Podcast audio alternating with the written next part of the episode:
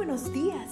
Gracias por estar con nosotros en este bendecido día. Ven y juntos aprendamos y realicemos el estudio de nuestro matinal titulado Nuestro maravilloso Dios. Te invitamos a recorrer con nosotros las promesas que el Señor tiene para ti el día de hoy. Muy bienvenido a nuestro devocional para hoy, 3 de abril, titulado ¿Quisieras ver a Jesús? Este comienza con el versículo de Juan 12:32. Y yo, cuando sea levantado de la tierra, a todos atraeré a mí mismo. ¿Qué debiera ser una persona cuando sabe que solo tiene unos pocos días de vida? Dice la escritura que seis días antes de su muerte, Jesús fue a Betania, donde vivía Lázaro Juan 12.1. Para nadie era un secreto que Lázaro y sus hermanas María y Marta ocupaban un lugar muy especial en el corazón de Jesús. Y por supuesto, también era grande el amor que ellos sentían por el Salvador. ¿Qué otra cosa podían sentir hacia quien había hecho tanto por ellos?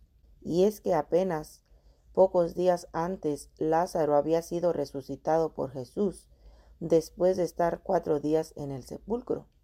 Ver Juan 11:17.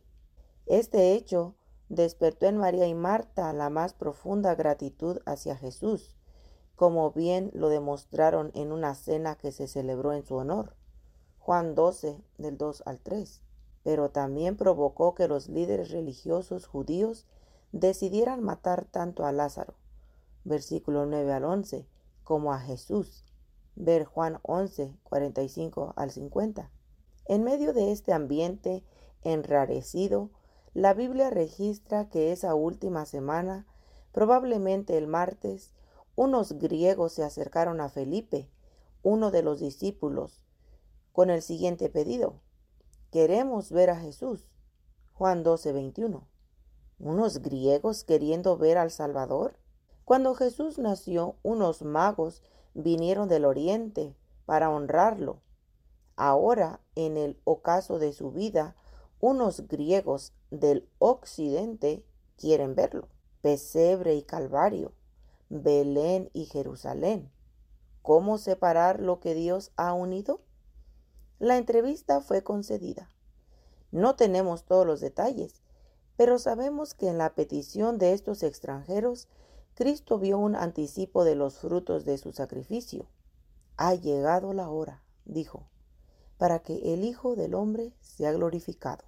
Versículo 23. ¿Glorificado? En cuestión de días sería crucificado. ¿Y Jesús habla de gloria?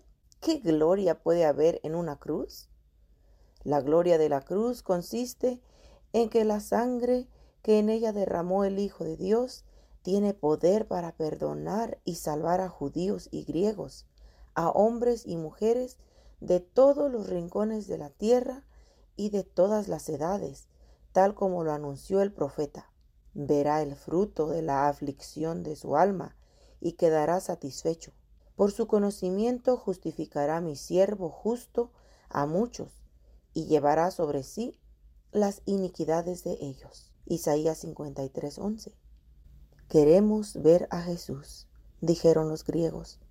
¿Y qué les respondió Jesús? Algo así como, si quieren verme, estaré en el monte Calvario, colgado de una cruz. ¿Y tú, también quisieras ver a Jesús? Oremos. Gracias, Señor Jesús, por tu sacrificio en la cruz del Calvario. Ahí encuentro perdón para mis pecados y poder para vivir de un modo que glorifique tu nombre. Por nada del mundo quiero perder de vista esa cruz. Amén. Que Dios les bendiga, queridos amigos y hermanos.